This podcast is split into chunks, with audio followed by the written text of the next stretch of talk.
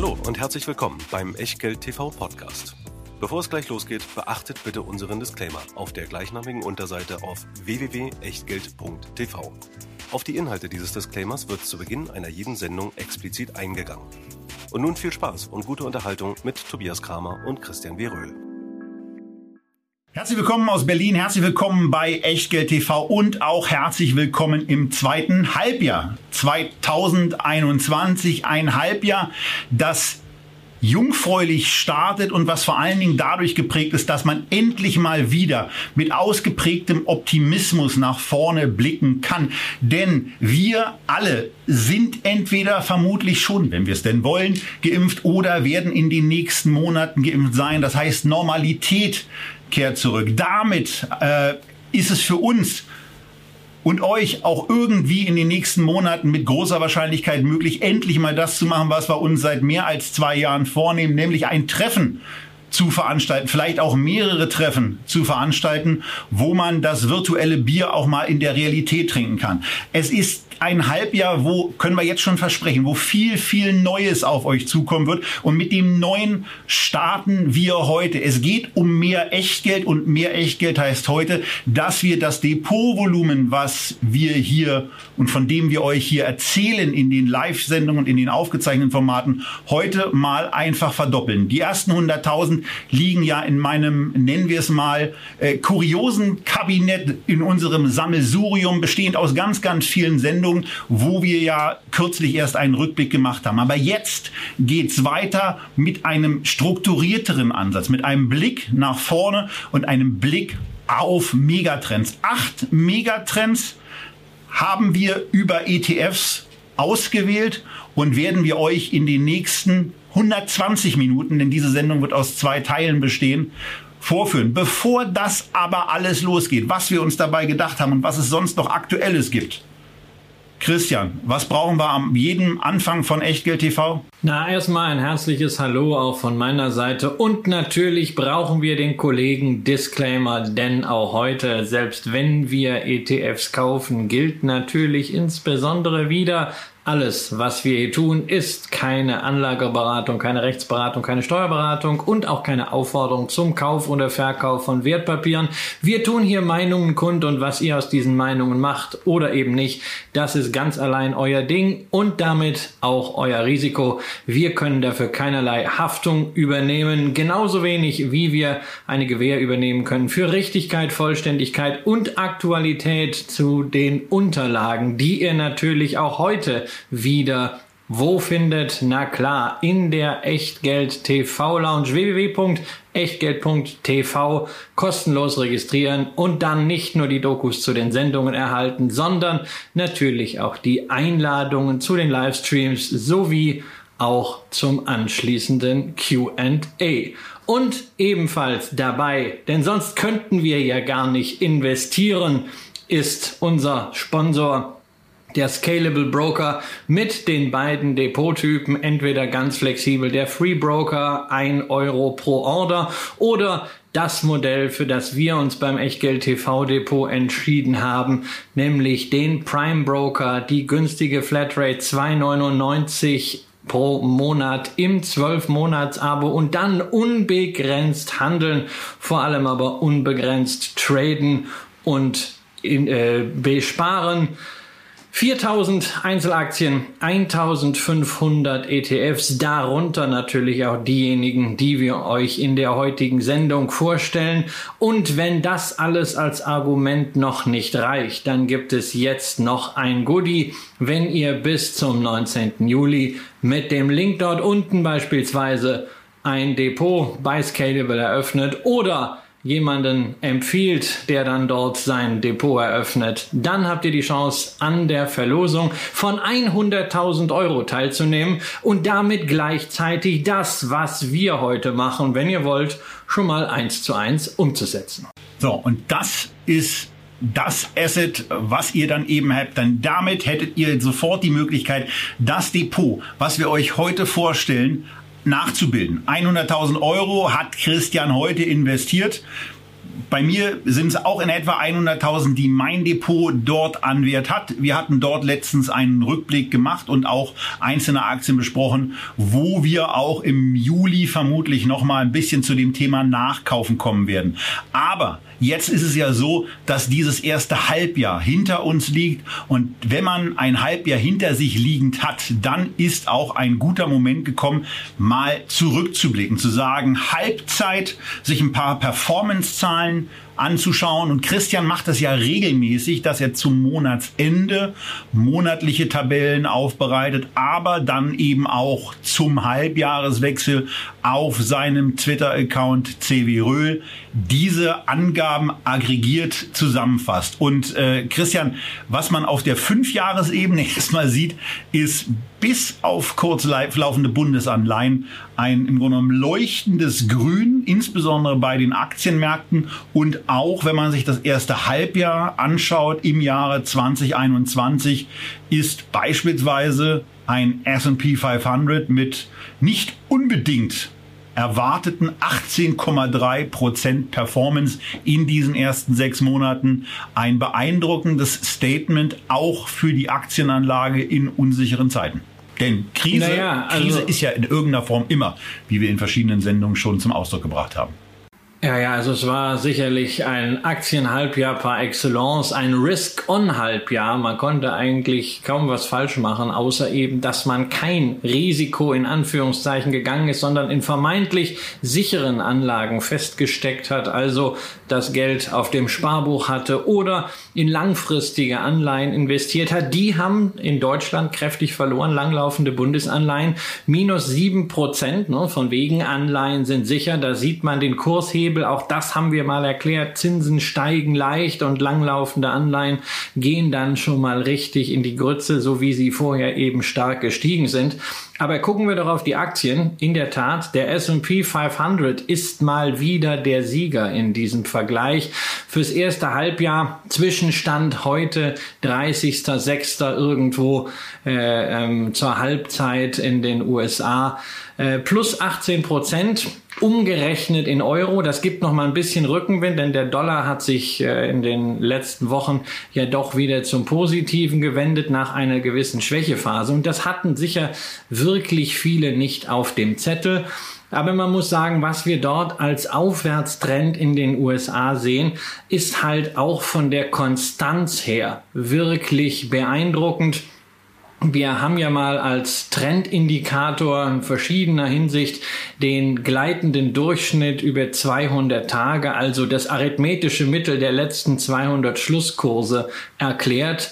Und wenn man sich diesen GD 200 oder diese 200 Tage Linie, wie man es auch nennt, anschaut, dann stellen wir fest, dass wir nicht nur das ganze erste Halbjahr im S&P 500 drüber waren über dieser Linie, sondern also klein in einem Auf Aufwärtstrend, sondern dass es auch abgesehen von drei Tagen immer zweistellig drüber war. Also ein Aufwärtstrend, der nicht nur langanhaltend ist, sondern auch richtig vehement. Aktuell sind wir 12 Prozent über dem 200-Tages-Durchschnitt. Und das heißt natürlich, wenn wir mal darüber nachdenken, dass irgendwann alles auf die eine oder andere Art zum Mittelwert zurückkehrt, dass wir natürlich schon ein gewisses Korrekturrisiko daraus ableiten können. Andererseits, das hatten wir auch vor drei Monaten, das hatten wir vor vier Monaten, das hatten wir vor fünf Monaten. Und was haben die Märkte gemacht? Aus Mangel an Alternativen, Zinsen sind ja nun auch in den USA schon wieder zurückgegangen, sind die Aktienkurse weiter gestiegen. Und jetzt kommt es natürlich darauf an, wie läuft die Earnings Season, wie laufen die Zahlenvorlagen. Und wenn dort gute Ergebnisse sind, naja, dann ist natürlich weiter Potenzial da. Ja. Das ist so und ich muss ganz ehrlich sagen, ich hätte im Verlauf des ersten Halbjahres 2020 nicht für möglich gehalten, was sich da eine, für eine Rallye abgespielt hat. Und ähm, meine Skepsis war da deutlich höher als die, als die Realität. Glücklicherweise war mein Investment trotzdem äh, entsprechend gut aufgestellt. Äh, wie bist du denn mit dem letzten, mit den letzten zwölf Monaten oder auch den letzten sechs Monaten zufrieden, Christian? Naja, total zufrieden. Ich habe ja immer gesagt, auch im letzten Jahr, als es um Corona ging, wir müssen für unterschiedliche Szenarien gewappnet sein und da kann man durchaus auch mal ein bisschen Cash auf der Seite haben. Da kann man auch das eine oder andere defensive Investment tätigen, aber ich freue mich natürlich, Insbesondere, dass so in den letzten Monaten mal einige Positionen, die ich auch schon länger im äh, Depot habe, endlich mal von der Börse anerkannt werden. Also so ein kleines Beispiel dafür. Ich hatte das äh, im November letzten Jahres mal in Focus Money vorgestellt. Die Sto äh, Dem-Spezialist ist eine Aktie, die so seit 2015 rauf und runter, rauf und runter, trotz guter Geschäftszahlen wollte sie irgendwie keine haben. Na gut, sie hat Dividende gezahlt, aber jetzt ging es dann auf neue Allzeithochs. Und das war ja bei diesem Recovery Play bei vielen der Fall. Ansonsten schaue ich natürlich vor allen Dingen auf die Cashflows, denn die bleiben tatsächlich die Einnahmen. Da muss ich sagen, gerade für diejenigen, die gerne Dividenden sammeln, war auch dieses erste Halbjahr wieder höchst erfreulich, egal ob man jetzt die USA nimmt oder auch die deutschen Unternehmen, bei denen es sehr viele positive Überraschungen gab abzüglich mal derjenigen, die halt wirklich durch Corona nachhaltig getroffen sind. Bei mir ist es so, dass die Einzelwerte, die wir an verschiedenen Stellen in den Sendungen auch besprochen haben, die ich stark und auch sehr stark im Depot gewichtet habe, äh, eine sehr zufriedenstellende Entwicklung im ersten Halbjahr genommen haben. Von daher bin ich auch ziemlich happy, womit ich im Moment persönlich, das wird sich heute Abend am 30.06. zeichnen wir ja auch und am äh, letzten Tag eines, eines Quartals gucke ich dann grundsätzlich auch mal noch mal sehr, sehr genau rein, womit ich im Moment in meinem eigenen Depot äh, ein bisschen unzufrieden bin ist die Gesamtallokation, weil es eben eigentlich zu stark auf ein, äh, auf ein paar Einzelwerten ruht. Aber ich eben auch der Meinung bin, dass insbesondere mein stärkstgewichteter Einzelwert Lang und Schwarz noch einiges an Performance vor sich hat und ich deswegen nicht bereit bin, im Moment Aktien abzugeben. Eine andere Aktie, wo ich mich sehr darüber gefreut habe, dass sie jetzt endlich auch in einen neuen Club mit aufgenommen wurde und die wir in unserer Funk Batman Sendung auch vorgestellt haben und die bei mir in meine Top 4 aus dieser Sendung aufgenommen wurde, ist der neue Börsenbillionär Facebook. Diese Aktie hat es jetzt geschafft, äh, am 29.06. dann in der Tat die Marktkapitalisierung von einer Billion US-Dollar oder im Englischen dann eben der One Trillion Dollar Company zu durchbrechen und ist damit im Club von Amazon, Google, Apple und Microsoft angekommen. Das sind die fünf top kapitalisierten Werte die im Grunde genommen äh, schon ganz, ganz viele Aktienmärkte die es da so gibt, ob es nun der deutsche ist oder auch der französische oder verschiedene andere, an gruppierter Marktkapitalisierung übertreffen. Also von daher sehr, sehr beeindruckend. Aber Christian, auch sehr beeindruckend, was Facebook in diesem Jahr und in diesem Halbjahr an Performance gemacht hat, was jetzt eben zu dieser One Trillion geführt hat. Ja, ja, die haben kräftig aufgeholt, nachdem sie ja im letzten Jahr dann mal so ein bisschen out of favor waren. Aber das ist ja bei Facebook insgesamt so eine Aufholgeschichte, denn der Börsengang damals 2012 im Mai war ja ein Desaster. Die Aktie startete zu 38 Dollar und soff dann tatsächlich um fast 50 Prozent ab. Im September 2012 das Tief bei Facebook 17 Dollar 73 günstig und auch dann erst ging es langsam und mühsam nach oben, aber irgendwann dann sehr vehement, weil sich Börsianer nicht mehr um irgendwelche Sympathiefragen geschert haben, auch nicht allzu lange um Datenschutzquerelen, um Data Leaks, auch nicht um politische, philosophische Themen, sondern sie haben einfach gesehen, irgendwie schafft es Facebook nicht nur beim Umsatz immens zu wachsen, sondern vor allem auch beim Cashflow mit zweistelligen Wachstum Wachstumsraten konstant abzuliefern, egal ob es jetzt dann das Desktop-Geschäft war früher oder jetzt dann das Online-Mobile-Geschäft. Man hat lange Zeit gesagt, naja, was kommt denn nach Facebook? Sie haben es gezeigt. Instagram haben sie gekauft. Es schien damals viel zu teuer. Inzwischen ist es eine großartige Plattform, die natürlich auch skalierbar ist Richtung Shopping. Und dann kamen jetzt noch die guten Nachrichten dazu für Facebook, nämlich dass ein Gericht in den USA gleich mehrere Klagen der FTC, also der Federal Trade Commission, der Wettbewerbshüter dort abgewiesen hat. Man kann nicht erkennen, wo Facebook irgendwie zuwidergehandelt haben soll. Das heißt, dieses Thema, dass Facebook möglicherweise aufgespalten wird, was dann den Verbund sicherlich deutlich mehr schwächen könnte als bei einer Aufspaltung von Amazon das der Fall war. Dieses Thema hat sich für den Moment mal wieder erledigt. Ja, und dann haben sich Börsianer das Jahr über natürlich auch daran erinnert, was wir in dieser ersten Sendung des Jahres, in der Fangt-Sendung zu Facebook Facebook festgehalten hatten, nämlich, dass sie gemessen am Wachstum und gemessen an der Free Cashflow Rendite zum Jahresanfang sehr günstig bewertet waren. Jetzt sind sie natürlich deutlich stärker gestiegen. Aktuelle Schätzungen sehen etwa dann ein 30er KGV. Wie ist das für dich, Tobias? KGV ist ja so eine deiner Lieblingszahlen. Siehst du die Aktie immer noch günstig bewertet, fair bewertet oder ist das jetzt etwas, wo es für dich schon wieder heißt, oh, teuer, ich muss raus? Nee, also auch wenn eine Aktie dann teuer ist, heißt es ja nicht, uh, ich laufe nicht schreiend weg, sondern ich passe dann im Zweifelsfall an. Das war beispielsweise bei mir bei der Apple so, ähm, was zugegebenermaßen ein bisschen früh eingesetzt hat.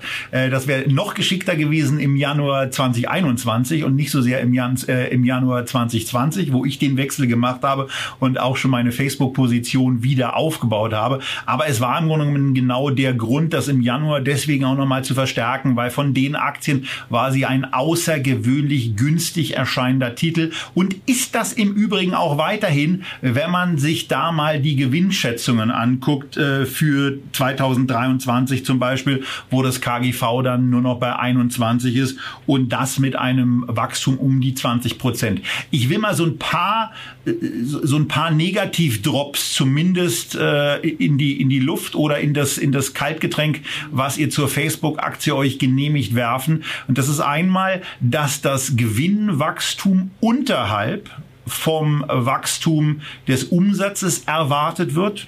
Immer mit dem Hinweis nach dem Motto, da muss man mal gucken, ob das so kommt. Aber auch in der Vergangenheit war es eben so. In den letzten, was habe ich mir aufgeschrieben, in den letzten drei Jahren ist es so, dass das Umsatzwachstum da bei 16 Prozent pro Jahr war und das Gewinnwachstum nur, natürlich in Anführungsstrichen, bei 13 Prozent. Und das ist etwas, naja, was, was ja schon etwas ist, wo man sich fragt, warum steigt eigentlich insbesondere in einem System, wo, wenn ihr euch die Steuerzeile anschauen könnt, wenn ihr rechts rangefahren seid, mal seht, dass die, dass die Tax Rate verglichen 2017 auf 2020 von 22,6 auf 12,1 Prozent gefallen ist, das ja eigentlich auch noch gewinnsteigernd wirken sollte. Also von daher ist es schon so, dass Facebook durchaus Potenzial hat, Profitabilität zu steigern. Denn die Nettomarge lag ja ähm, in der Vergangenheit auch schon mal bei 40 Prozent und dahin sollte die Company eigentlich auch wieder äh,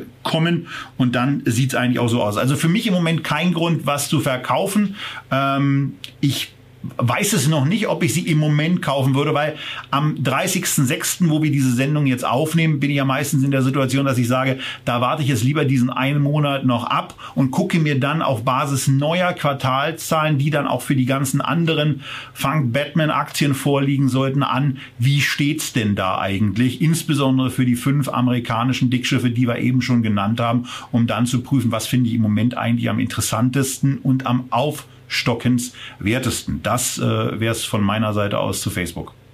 Naja, ich habe ja zu Facebook schon äh, in der Januar-Sendung gesagt, äh, irgendwie finde ich das Unternehmen, was die Plattform Facebook angeht, ziemlich überholt. Ich mag die Plattform nicht mehr. Äh, ich finde sie teilweise sehr, sehr merkwürdig. Liegt wahrscheinlich auch daran, dass ich auf Facebook keine organische Reichweite mehr habe, sondern man muss immer bezahlen, wenn man Beiträge äh, ähm, in, die, in die Breite tragen will. Ja, von wegen, das, äh, soweit käme es noch. Es gibt soziale Medien, die mir viel mehr Spaß machen. Äh, das ist einerseits Twitter, aber das ist andererseits natürlich Instagram. Und die gehören, wie gesagt, zu Facebook. Aber irgendwie so ganz damit durchringen kann ich mich nicht da jetzt aufzustocken. Aber ich habe damals meine Position nicht verkauft und äh, ja, behalte sie jetzt weiter. Bleibe Nutzer bei Instagram, hab viel Spaß an der Plattform und schau mal, was sich dort tut. Kommen wir zu einem zweiten Wert, den wir ganz kurz besprechen wollen. Und damit kommen wir zu einem Wert, wo ich auch mal als Kunde und nicht nur als Aktionär was wirklich Positives erzählen kann. Es ging damit los, dass bei einem älteren Fernseher von mir die Fernbedienung auf einmal nicht mehr funktioniert hat. Und ja, es lag in der Tat an den Batterien, wie sich später herausgestellt hat, wobei ich nicht damit gerechnet hatte, dass die zweiten Batterien, die ich eingesetzt hatte, auch nicht funktioniert haben. Also war es so, dass diese Fernbedienung nicht funktioniert hat und ich dann irgendwie auf der, auf der Samsung Gebrauchsanleitung gesehen habe, dass es da so eine Support Support-Website gibt, wo man sich melden kann und wo man einen Rückruf ankündigen kann. Und da dachte ich mir als Kunde Kramer, so, das probieren wir doch jetzt mal aus und gucken, wie grottig das wird. Und vollkommener Pustekuchen, das wurde komplett super. Samsung bzw. der Ansprechpartner bei Samsung hat erstens komplett pünktlich zurückgerufen in einem Halbstundenfenster. Er war zweitens total im Thema drin, war drittens dann auch noch richtig kompetent, hat sich Zeit genommen für dieses Problem, was ich hatte, hat mir drei Tipps mit auf den Weg gegeben, wie ich prüfen kann, ob meine Fernbedienung äh, nicht doch funktioniert. Äh, ich weiß nicht, ob ihr das wusstet, aber wenn ihr mit eurem iPhone oder mit eurer Handykamera den Infrarotsensor anvisiert und eure Fernbedienung drückt, dann könnt ihr möglicherweise einen kleinen Blitz in diesem Infrarotdingen sehen, was ihr mit bloßem Auge normalerweise nicht sehen könnt. Ich kannte das nicht.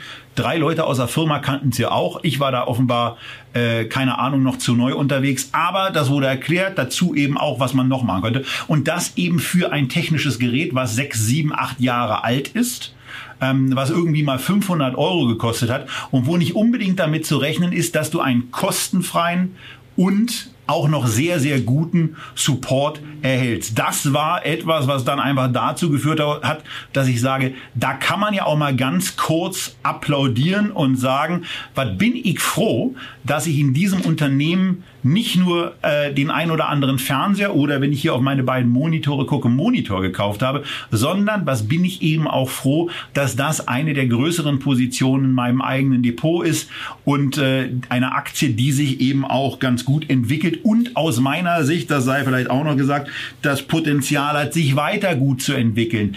Ihr seht hier für die Samsung Vorzüge die Zahlen in Euro umgerechnet, weil es mit diesen koreanischen Won ja nun auch nicht so unbedingt kernintuitiv ist. Und ihr seht hier, was bei diesem Unternehmen passiert. Ihr könnt beispielsweise sehen, dass das Fünfjahresumsatzwachstum bei 2,5 Prozent lag, dass das Gewinnwachstum bei immerhin 6 Prozent lag und dass jetzt gerade eine Dividendenrendite bei diesem Wert anliegt von 4 Prozent. Eine Dividende, die eben auch, was Christian ja zu Recht immer besonders wichtig ist, verdient wird. KGV liegt aktuell und zwar zurückgerechnet auf das Jahr 2020 bei 19.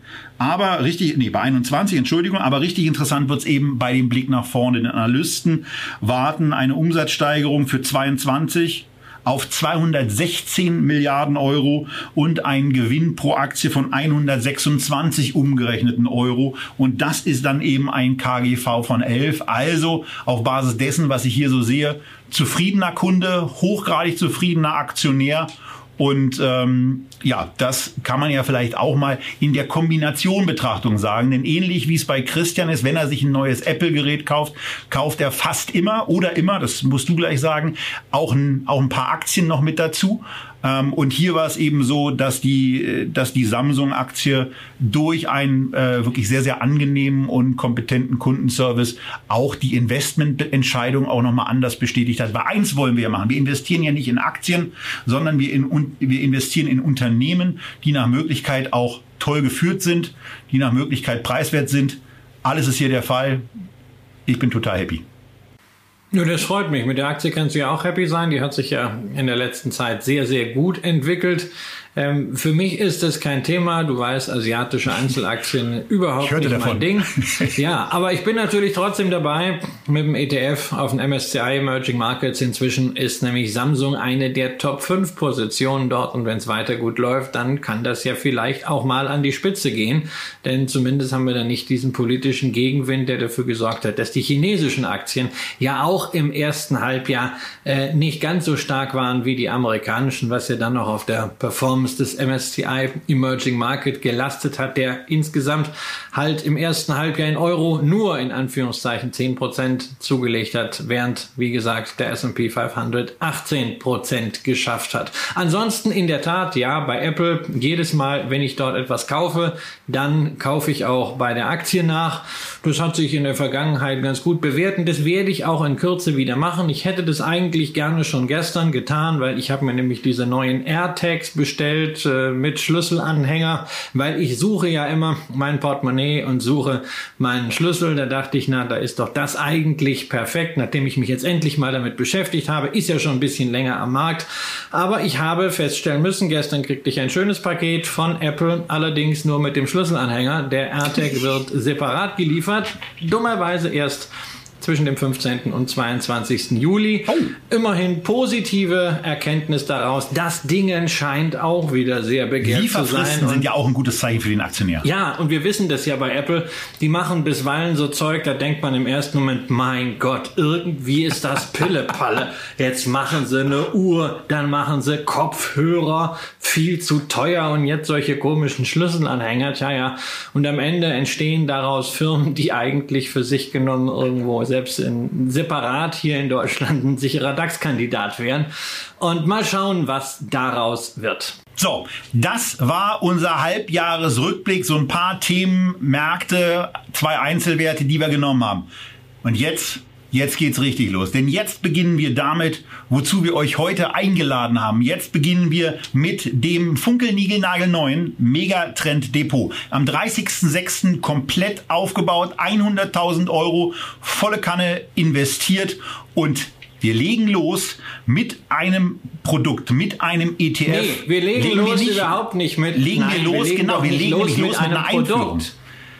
Wir legen Nein, nämlich los mit der Einführung. Wir sollten jetzt zunächst mal erklären, warum machen wir das? Warum habe ich heute 100.000 Euro investiert? Habe ich einfach zu viel Geld auf dem Konto gehabt? Habe ich es nicht mehr ertragen? Habe ich gedacht, hey, ich muss irgendwas machen? War es FOMO, Fear of Missing Out? War mir vielleicht einfach langweilig? Wollte ich mal den Scalable Broker testen oder was ist der Hintergrund? Nein, ganz einfach. Ähm, wir haben uns ja ähm, einerseits mit Tobias, andererseits haben wir auch mit anderen Investoren regelmäßig ausgetauscht über Depot Depotstruktur, da ist bekannt, dass mein Fokus ganz klar darauf liegt, Unternehmen mit etablierten Geschäftsmodellen zu akkumulieren und auf diese Art und Weise natürlich en passant alle Megatrends auch mitzunehmen. Ne? Also bei einer Linde beispielsweise, da profitiere ich, wenn Wasserstoff durch die Decke geht, aber auch wenn es nichts wird, haben die noch ein paar andere Geschäftsfelder. Mit Siemens bin ich bei der Digitalisierung der digitalen Fabrik, dem Internet of Things mit dabei.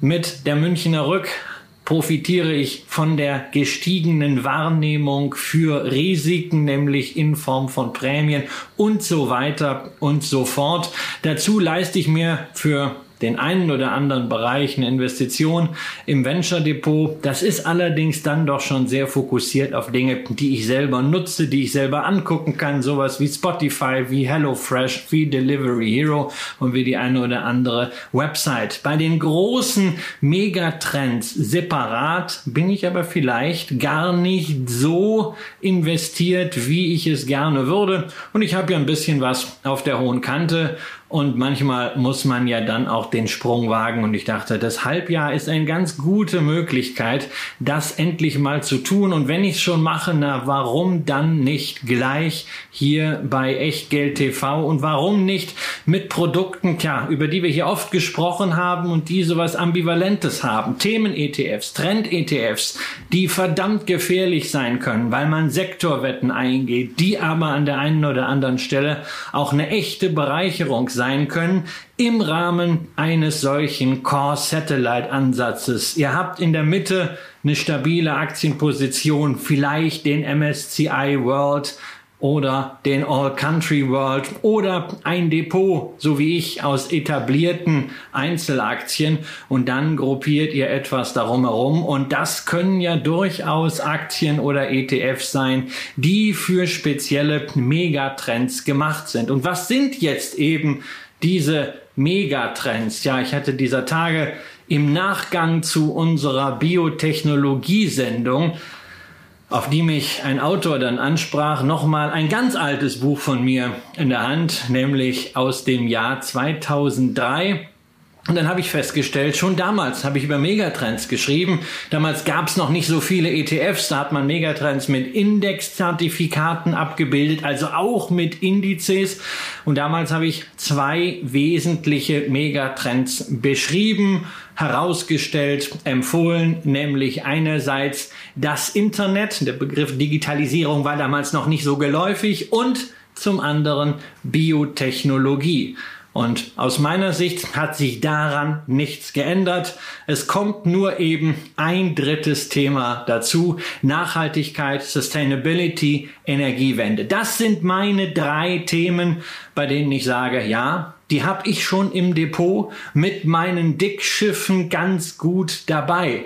Nur Johnson Johnson beispielsweise, größter Pharmawert der Welt, der aber gleichzeitig auch Diagnostik, Medizintechnik, Consumer Healthcare hat, da bin ich ja auch damit drin. Die haben sogar einen Impfstoff entwickeln können. Aber vielleicht kann ich das ja noch punktuell verbessern, schärfen dieses Profil mit entsprechenden Megatrend ETFs. Herausgekommen ist eine Selektion, die Tobias und ich entwickelt haben, mit insgesamt acht Produkten.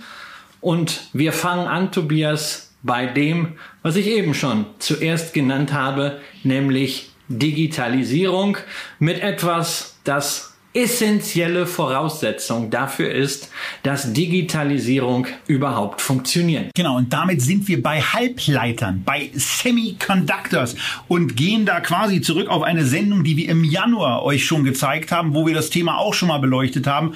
Aber hier geht es ja jetzt darum, dieses ETF-Produkt nochmal vorzustellen, nämlich den FUNEG Vectors Semiconductors. Und damit sind wir in einer Branche, die seit 2001 jedes Jahr beim Umsatz um 6% jedes Jahr zugelegt hat. Die Produkte sind in der Zeit natürlich nicht teurer geworden, sondern immer günstiger. Das Mursche Gesetz knallt hier brutal rein, führt dazu, dass in dann quasi aufrechenbaren Ausmaß es unvorstellbar ist, wie viel leistungsfähiger diese Rechner geworden ist. Denkt das beispielsweise mal durch mit dem ein oder anderen Mobiltelefon, was ihr in der Hand habt, wie sich beispielsweise das iPhone oder das Samsung oder was auch immer ihr für ein Mobiltelefon benutzt, aus dem Jahr 2011 bis 2021 weiterentwickelt hat, was da für Funktionen drin sind, wie selbstverständlich dieser gebraucht ist, unter anderem dafür, aber auch für die Automobilindustrie, deren Chip Nachfrage um 12 Prozent jedes Jahr steigen soll, äh, geht es darum, dass man diese Dinger einfach braucht. Denn hast du keine Chips, kannst du keine Dinger verbauen, kannst du keine Rechner bauen, keine Handys, offensichtlich ja auch keine Autos. Wenn man sich im Moment anhört und die Überschriften oder die Artikel dazu liest, was da an dem Markt im Moment los ist, also das ist richtig brutal. Und was wir hier eben haben, ist ein Index, der dafür, dass er eigentlich ein ETF und wo man so denkt, der ist dann richtig breit, mit 25 Einzeltiteln auskommt, wo die Top 10 immerhin 76 Prozent des gesamten ETFs-Vermögens ausmachen. Besonders schön finde ich hierbei, dass dieser ETF von Van Eck sehr, sehr preiswert ist. 0,35 Prozent pro Jahr bei einem Fondsvolumen, was durch diese Sendung gerne ausgebaut werden kann. Und dazu übrigens noch ein Hinweis, weil dann immer gesagt wird, jetzt kommt wieder diese ETF-Werbung. Nee, nee, nee, nee, nee, nee. Das ist keine Werbung. Wenn wir Werbung machen, dann schreiben wir da Werbung dran oder dann erfahrt ihr das auch durch die Einleitung in der Sendung, wenn auch jemand diese Sendung in irgendeiner Form finanziert. Das hier ist eine Auswahl, die Christian und ich vorgenommen haben, wo es darum geht, wie kann man denn diese Trends abbilden? Und Christian, der Vanek Vectors Semiconductors ist das erste Produkt in dem Bereich.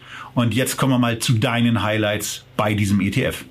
Naja, so das Halbleitergeschäft ist ja etwas, wo ich dieselbe Annäherung habe, die du gerade schon skizziert hast. Ohne geht's halt nicht. Ich sehe, wo überall Halbleiter benötigt werden, ähm, aber ich habe natürlich keine Ahnung, äh, welche Halbleiter jetzt wo entwickelt werden und wo die beste Wette für die Zukunft ist, was Halbleiter angeht.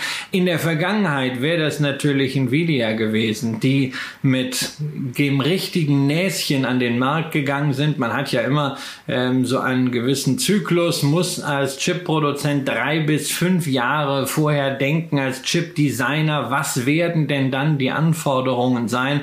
Und egal, ob es jetzt Grafikkarten sind oder ob es die Kryptoprozessoren sind, ähm, Gaming, ähm, Kryptowährungen, da hat Nvidia auf die richtigen Prozessoren, auf die richtigen Instrumente gesetzt und nicht umsonst ist der Kurs alleine in den letzten fünf Jahren Jahren um 1600 Prozent gestiegen. Ähm, wer diese Aktie rechtzeitig für sich entdeckt hat, herzlichen Glückwunsch, insbesondere wenn man sie nicht nur entdeckt hat, sondern auch geduldig geblieben ist und einfach dabei geblieben ist. Folglich mit dieser Steigerung, dem Börsenwert von inzwischen einer halben Billion Dollar, ähm, kein Wunder, dass Nvidia das Schwergewicht ist in diesem Fonds, allerdings auch limitiert bei jeder Überprüfung wieder auf 10 Prozent. Das Cap pro Einzelaktie, äh, es ufert also nicht aus, eine gewisse Diversifikation hat man. Aber auch wir in Europa müssen uns, was Halbleiter angeht, zumindest äh, nicht verstecken. Wir haben zwar jetzt nicht die großen Chip-Produzenten, aber wir haben mit ASML in der Eurozone ein Unternehmen, ohne dass die Chip-Produzenten sich wahnsinnig schwer tun würden. Denn ASML ist Weltmarktführer für die Lithografen und die werden in Jumbo-Jets in die Chip-Produktion gebracht und sie sind unverzichtbar dafür. Und folglich ist klar, so über Bande hat man auch mit ASML sehr, sehr stark von diesem Wachstum profitiert. Grandiose Zahlen vorgelegt, das Unternehmen, alle Prognosen pulverisiert, entsprechend der Kurs allein dieses Jahr über 40 Prozent gestiegen und für mich eine besonders schöne Geschichte. Letztes Jahr haben wir die Aktie in der Feedback-Sendung gehabt und bei Feedback nehme ich mir ja dann häufig auch mal die Zeit, wenn wir das rechtzeitig vorher wissen, ein bisschen tiefer einzusteigen in so ein Unternehmen. Und ASML, muss ich zugeben, hatte ich mir vorher nicht gut genug angeschaut, habe dann die Feedback-Sendung und äh, die knackigen Ergebnisse dazu genutzt, doch da mal eine Position aufzubauen, wo ein bisschen mehr drin ist. Und ja, ich muss sagen, an denjenigen, der sich damals gewünscht hat, nochmal herzlichen Dank. Dank. Das war eine schöne Sache, auf die ich da gestoßen bin. Aber grundsätzlich natürlich die Breite, die Diversifikation ist hier besonders wichtig, weil man sieht ja auch an Beispielen wie Intel, äh, es kann auch mal sein, dass man nicht so richtig zeitgemäß positioniert ist, dass man nicht das liefert, was der Markt will. Und insofern das Risiko ist auf jeden Fall da. Das kann man durch Diversifikation wegkriegen. Was natürlich immer bleibt, ist das Branchenrisiko. Keine Frage. Nachdem wir in den letzten äh, neun Jahren hier einen Ten-Bagger gesehen haben, selbst auf Indexbasis sind Chipwerte zwar mit so einem durchgerechneten KGV von 20 nicht ratze teuer, aber gemessen an dem, wie man sie sonst bewertet hat, sind sie schon ambitioniert gepreist und wenn man mal in die Historie zurückschaut, wir hatten ja schon mal eine Phase, in der man gedacht hat, jetzt geht's richtig los mit der Digitalisierung, nämlich vor 20 Jahren.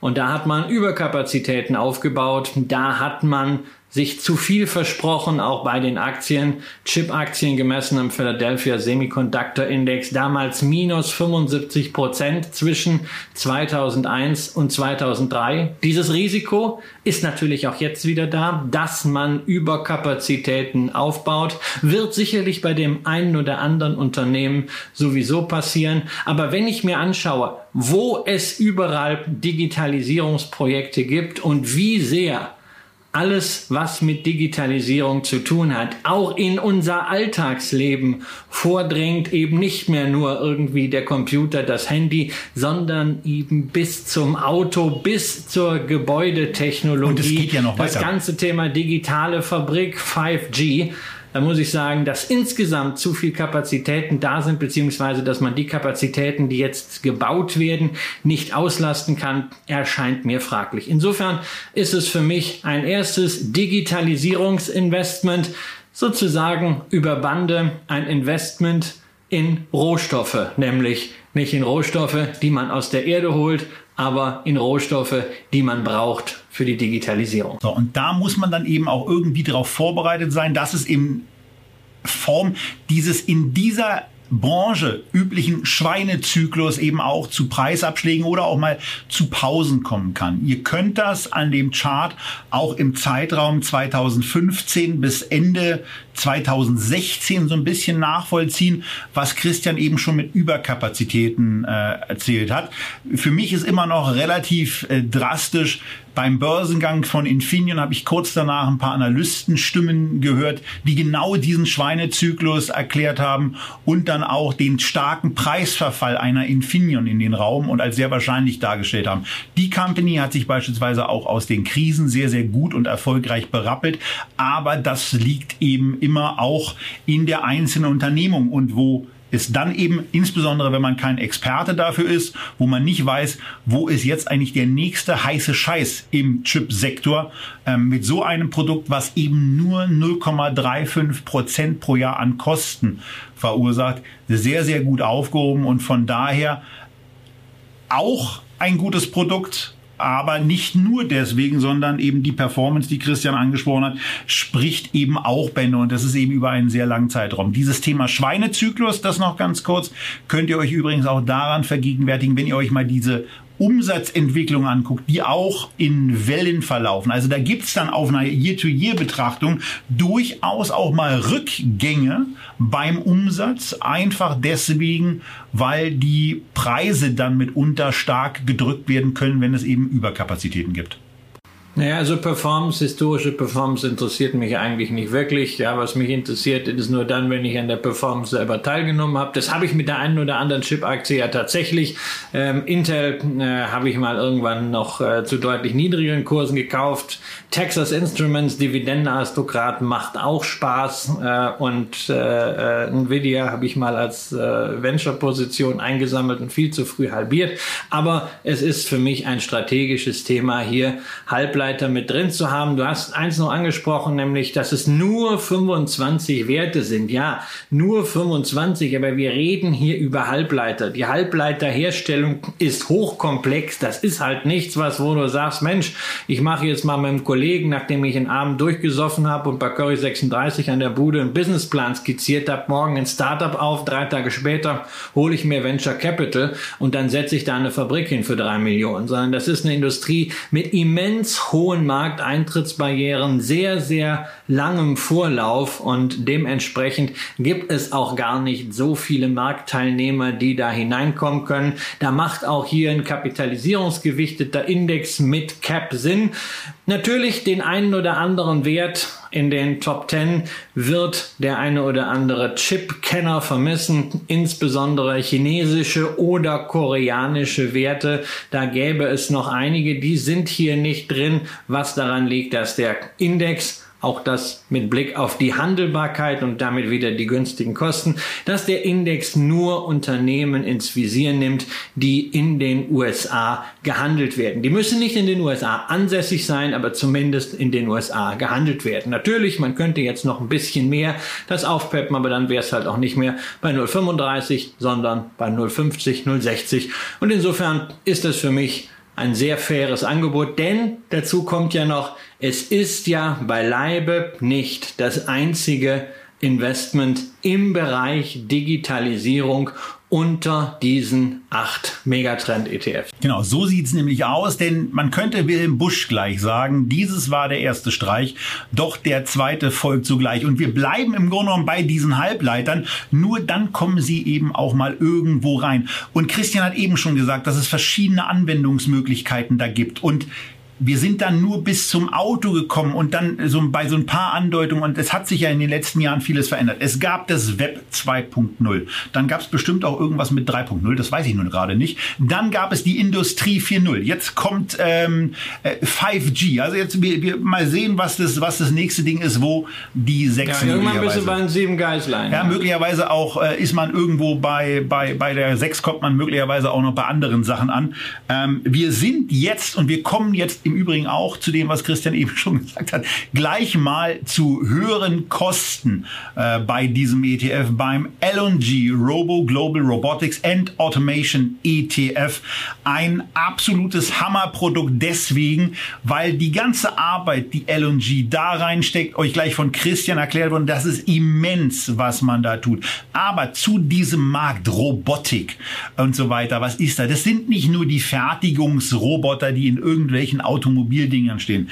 Es gibt einen Markt, der hat, der hat, den hat wahrscheinlich der eine oder andere von euch schon mal so ein bisschen was äh, von, von gehört. Aber es gibt diesen Markt, wo nicht nur Staubsauger durch die Wohnung laufen, sondern es wird in den nächsten fünf bis zehn Jahren einen komplett neuen Markt geben. Der heißt Haushaltsroboter und da werden wir dann also sofern wir die nächsten zehn Jahre, was ich uns allen wünschen werde, äh, erleben, in die Situation kommen, dass wir da eine kleine Haushaltshilfe haben, die an die Steckdose angeschlossen wird, die Daten herunterlädt. Und dieser Markt, der Haushaltsroboter, der wird laut dem Zukunftsforscher Lars Thomsen innerhalb der nächsten zehn Jahre bis zum Jahr 2030 größer als der weltweite Markt für Automobile.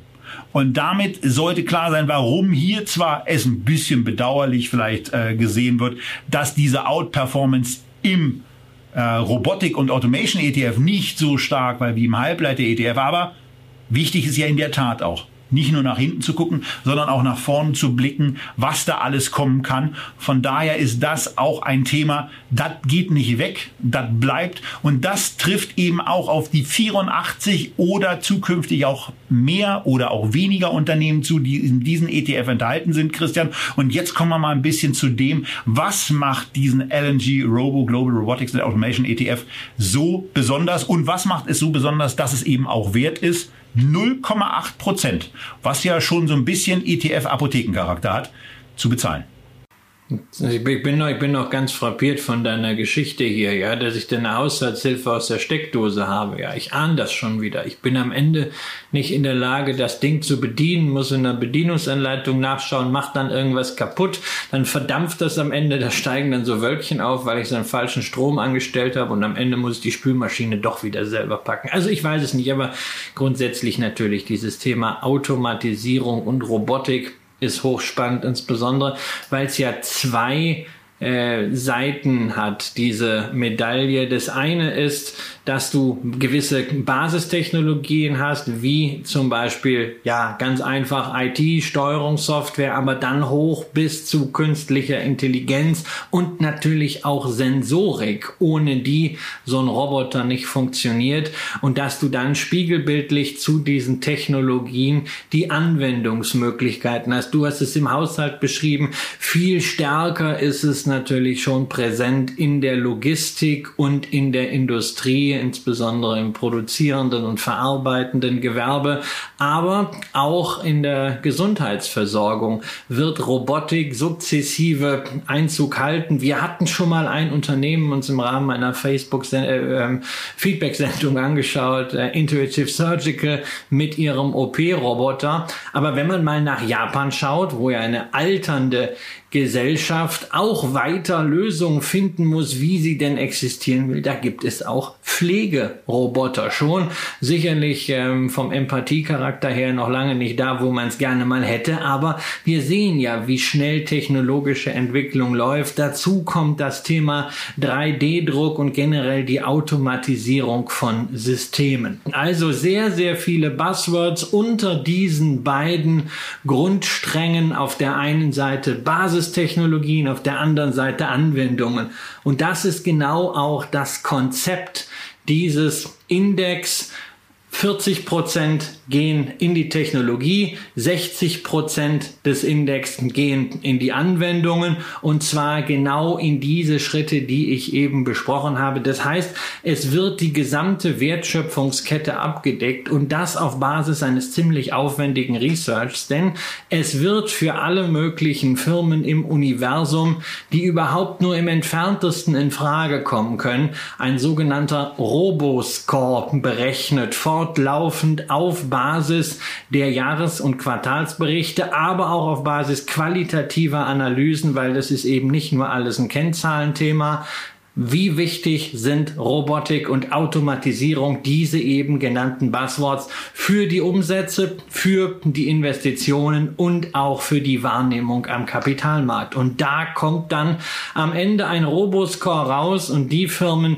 die da am besten abschneiden, die gehen dann wiederum gewichtet nach diesem Roboscore in den ETF ein. Das ist eine komplexe Geschichte. Das ist auch eine Geschichte, die nicht mehr so transparent ist wie Beispielsweise bei Halbleitern, wo man einfach eine Sektor, Subsektor, Schublade aufmacht. Das kann jeder mit dem Aktienscreener machen. Hier zeigt mir alle Halbleiterfirmen mit Listing in den USA. Zack kommen 25 raus, die packst du in einen Index. Das hier ist deutlich sophistizierter, nicht mehr so transparent, natürlich sehr, sehr aufwendig. Das ist haarscharf am aktiv gemanagten Fonds, aber es ist eben eine Systematik, die man überprüfen kann und das sollte man auch tun. Die Möglichkeit dazu gibt es.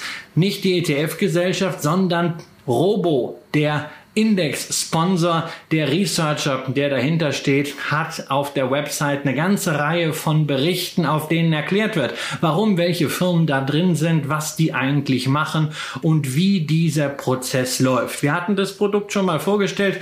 Es hat mich damals überzeugt. Ich habe es auch schon für meinen Sohn gekauft und es überzeugt mich nach wie vor. Und insofern gehört es für mich als zweites Element in diese Megatrend-Selektion. Und weil wir dieses Produkt eben, das kann man ja bei der Gelegenheit auch mal äh, behinweisen, schon mal besprochen haben, nämlich am 24. August 2020 kann man ja mal sagen, dass der Kurs dieses Produkts damals bei knapp unter 16 Euro stand. Jetzt steht er knapp über 22 Euro. Das ist ja vielleicht auch mal eine Erwähnung wert. Und eben auch die Fragestellung an euch, glaubt ihr an dieses Thema? Ja oder nein. Wenn nein, dann ist ja eine einfache Entscheidung. Wenn ja, dann ist die nächste Frage, wollt ihr davon im Zuge eines Sparplans eure Position aufbauen? Dann könnt ihr das im Rahmen des Scalable Brokers mit eurer Prime-Mitgliedschaft dort machen. Denn LNG ist ja mit seinen Produkten nicht selber ein Prime-Partner, ähm, wo die Produkte generell kostenlos bespart werden können, sondern eben einfach so im Angebot, aber eben trotzdem auch besparbar. Ein tolles Produkt mit einer auch, Christian, das vielleicht noch zur, zur Abrundung des Ganzen, einer überraschenden Allokation bei der regionalen Aufstellung, denn nee. Überhaupt nicht naja, überraschend. Ein bisschen ganz schon, so gar nicht überraschend, weil schon. du sagst, nee, du sagst immer, es überrascht dich, dass jetzt nicht USA alles erschlägt. Ja. Mich überrascht das überhaupt nicht, dass wir hier Japan als sehr starken Zweiten mit um die 20 Prozent drin haben. Äh, denn ich habe es ja eben schon angesprochen, in Japan fehlen aufgrund der demografischen Struktur Arbeitskräfte in sehr vielen Bereichen. Das heißt, Japan war viel früher gezwungen als wir hier und noch früher als die Amerikaner, die eine ganz andere demografische Struktur haben, viel früher gezwungen, sich nicht nur Gedanken um Automatisierung und Technisierung zu machen, sondern das tatsächlich zur Marktreife zu kriegen. Dazu natürlich, wenn wir an die Industrie denken, alles was mit schlanker Produktion zu tun hat, mit Kaizen, auch da ist Automatisierung schon immer wichtig. Die haben eine ganz wichtige Kultur in dem Bereich, die sehr, sehr lebendig ist, haben entsprechend auch die technologische Tradition und insofern kann das nicht verwundern, dass hier japanische Werte sehr, sehr stark sind, dass die USA nur 20, äh, nur 50 Prozent haben. Das ist ja gemessen an den meisten anderen Indizes schon eher wenig. Und wir sollten natürlich auch mal erwähnen, dass es hier auch den einen oder anderen deutschen Wert gibt. Und zwar sind das solide MDAX-Unternehmen wie beispielsweise eine Kion, eine Dürr und eine Krones, der Getränkeabfüllanlagenlieferant. Auch die sind Automatisierungsspezialisten. Das heißt, Robotik ist nicht nur Zukunftsmusik, sondern es ist ja etwas, was bereits jetzt stattfindet, wo wir nur weiter sehr, sehr viele zusätzliche Anwendungsmöglichkeiten, sehr, sehr zu, viele zusätzliche Technologien haben, die ich mir selber einzuschätzen nicht zutrauen würde. Gleichwohl finde ich es extrem spannend zu lesen, was in diesem Index drin ist und was es für Möglichkeiten gibt. Und das ist ja auch ein Thema, von Satelliten, die man um sein Core-Portfolio drumherum legt. Ähm, wenn man sich ein bisschen darum kümmert, dann kriegt man vielleicht die eine oder andere Anregung für Einzelaktieninvestments. Vor allem lernt man aber wahnsinnig viel über Wirtschaft und darüber gerade, was auch technologisch so alles möglich ist. Und damit sind wir jetzt beim zweiten Teil dieser, dieses Digitalisierungskorbes quasi durch. Aber es gibt noch was Drittes und das sind, da sind wir jetzt weiterhin bei LNG. Wir sind jetzt aber bei einem Cyber Security ETF, wo ich mir so spontan die Frage gestellt habe, Cyber Security ETF, wir hatten ihn schon am 11., am 10. Februar 21 besprochen, aber so ganz spontan ist man erstmal in der Situation, dass man sich denkt, so, was kommt denn jetzt? Jetzt kommen Virenscanner und äh, was sonst noch? Und dann sind dann eben auch Unternehmen enthalten wie eine Cloudflare, eine Proofpoint, eine CrowdStrike. An zweiter Position in diesem ETF dann eine BlackBerry, die man irgendwie noch ganz anders verortet. Wir sind wieder bei einem ganz ordentlichen Kostenlevel, 0,75 Prozent. Also LNG bleibt da dem Apothekenstatus gerecht, aber dafür wird in der Apotheke eben auch sehr, sehr speziell angemischt und zwar so angemischt, dass das Fondsvolumen mittlerweile bei knapp zweieinhalb Milliarden Euro ist, die in diesem Cyber Security ETF investiert sind. Und ähm, der hat sich auch ganz, ganz schön entwickelt. Immerhin die doppelte Performance dessen, was der MSCI World seit der Verfügbarkeit der Daten Anfang 2010 so gemacht hat und eine immerhin um 75 Prozent stärkere Gesamtwertentwicklung. Also eine schöne Gesch Geschichte, Christian. Du hast hier diesen nochmal für dich auch deswegen ausgewählt, weil er durch was für dich besonders besticht.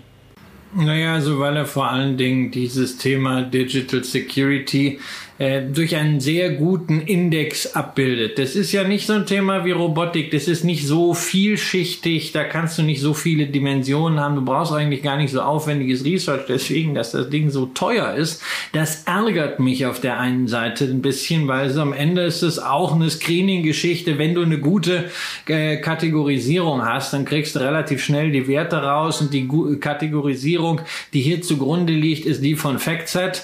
Ähm, aber es hat diesen Index halt äh, ein Unternehmen gemacht, an dem ich auch wiederum beteiligt bin. Du übrigens auch, nämlich der unterliegende ISE Cyber Security Index. Der kommt aus dem Stall der Nasdaq. Und ja, die verdient ja mit ihren Indizes ganz gut. Hier wissen wir auch, woran es liegt. Ähm, wenn man solche Indizes entsprechend teuer lizenziert, dann sind auch die Fonds entsprechend teuer.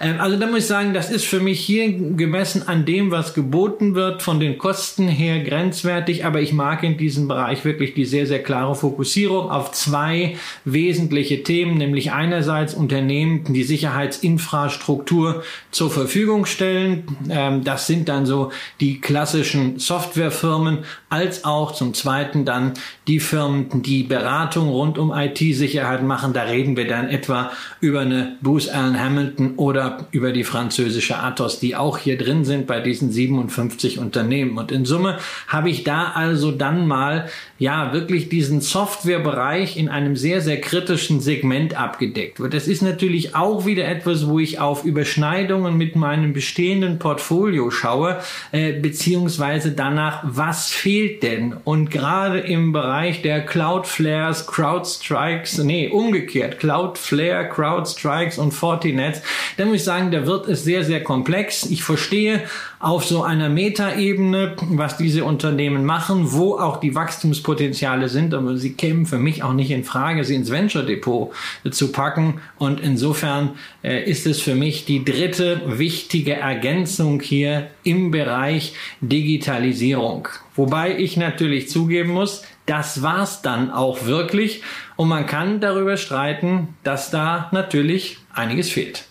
Ja, aber ähm, das, das kann man ja immer und man kann es ja dann auch immer besser machen. Aber im Rahmen dieser Sendung sind das erstmal die drei ersten Käufe, die in dem von Christian dafür bereitgestellten 100.000 Euro Depot getätigt wurden. Und das sah dann eben heute weil der Kollege ein bisschen seine Zugangsdaten verbaselt hat, wie er mir vorhin geschrieben hat, dann zumindest auf dem Handy möglich. Das ist eben auch das Schöne. Man kann dann diese Transaktion eben auch mobil machen, Christian. Und das hast du mit den drei ETFs, die wir jetzt vorgestellt haben, dann eben getan. Und du hast quasi diesen Digitalisierungskorb mit 30 Prozent gewichtet. Und zwar dann eben einfach so, dass jeweils knappe 10.000 Euro in diese einzelnen ETFs hineingeflossen sind.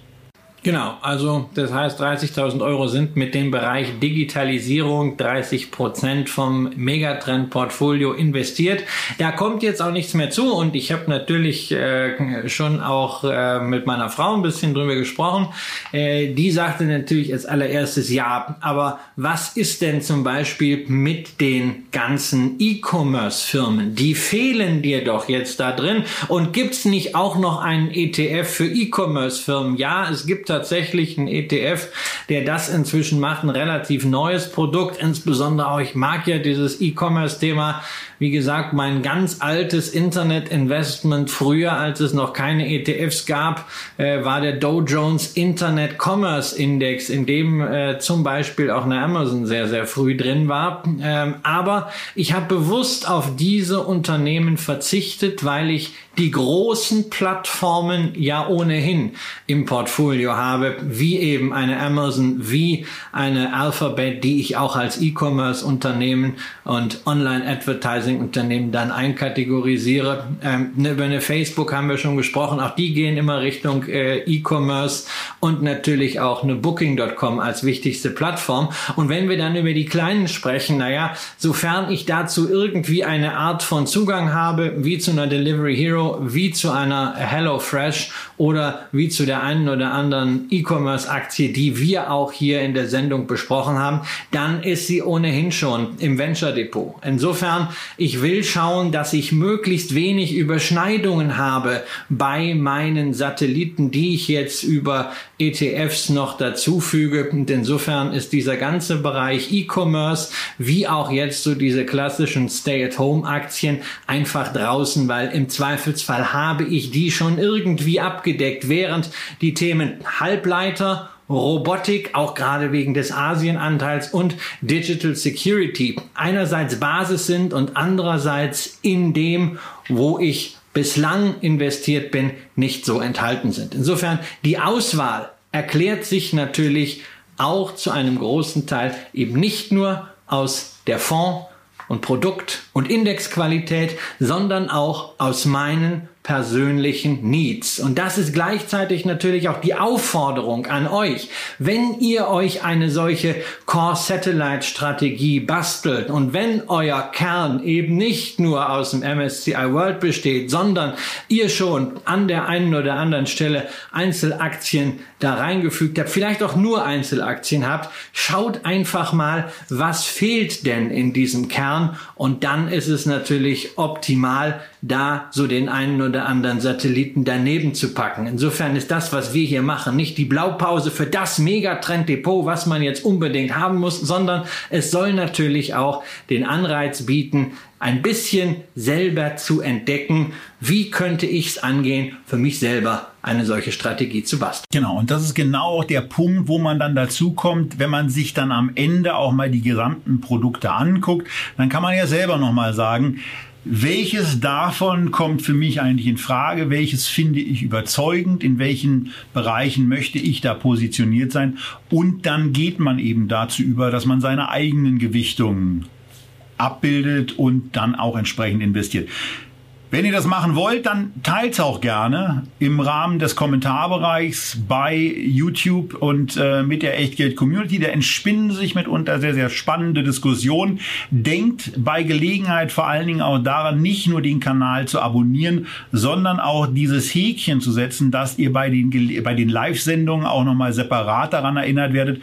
Oder vielleicht gibt es ja auch mal die Situation, dass wir irgendwie was überraschend live machen und äh, dann werdet ihr darüber informiert. Und keine Sorge, äh, wir sorgen dafür, alleine durch unsere äh, nicht hyperaktiven Live-Aktivitäten, dass die Alerts da auf einem sehr, sehr überschaubaren, in der Regel einmal in der Woche stattfindenden Niveau bleiben, beziehungsweise zweimal, wenn dann die neue Sendung live geht. Das war's für heute mit dem ersten Teil, den wir euch vorstellen wollten im Bereich der ETF Megatrend Strategie, wie sie aus der Brille vor allen Dingen von Christian dann aufgebaut wurde. Denn er ist ja genau derjenige, der auch sein Geld dafür bereitstellt. Das Geld, was komplett versteuert ist und was eben äh, im Gegensatz zu den ganzen anderen Musterdepot-Lullis in der Realität investiert wird. Genauso wie ich das in meinem Depot eben auch gemacht habe. Auch da sind dann eben 100.000 Euro in Realität drin, die irgendwie mal äh, eingenommen wurden, versteuert wurden und ähm, mit denen man dann äh, jetzt versucht, ein bisschen was mehr zu machen. Der zweite Teil, da geht's um ein Thema unter anderem, was uns in den letzten anderthalb Jahren ganz, ganz oft und ganz, ganz intensiv beschäftigt hat. Gesundheit und wie man in diesem Bereich von äh, besonders innovativen Unternehmen auch profitieren kann. Aber es geht auch um die ganz großen Zukunftstrends, die für die Welt wirklich eine tolle Auswirkung haben können, wo eben der Kapitalismus und auch Aktiengesellschaft mit ihren Entwicklungen helfen. All das in einer Woche bei Echtgeld TV. Bis dahin bleibt gesund, diskutiert fleißig über das, was wir euch heute vorgestellt haben. Teilt dieses Video speziell bei euren Freunden, denn hier geht es darum, Anreize zu geben, was für die nächsten fünf bis zehn Jahre dafür beitragen, dazu beitragen kann, euch deutlich vermögender zu machen. Und das wäre ja total schade, wenn nur ihr das mitnehmt und eure Freunde nicht. Macht's gut, bis zum nächsten Mal.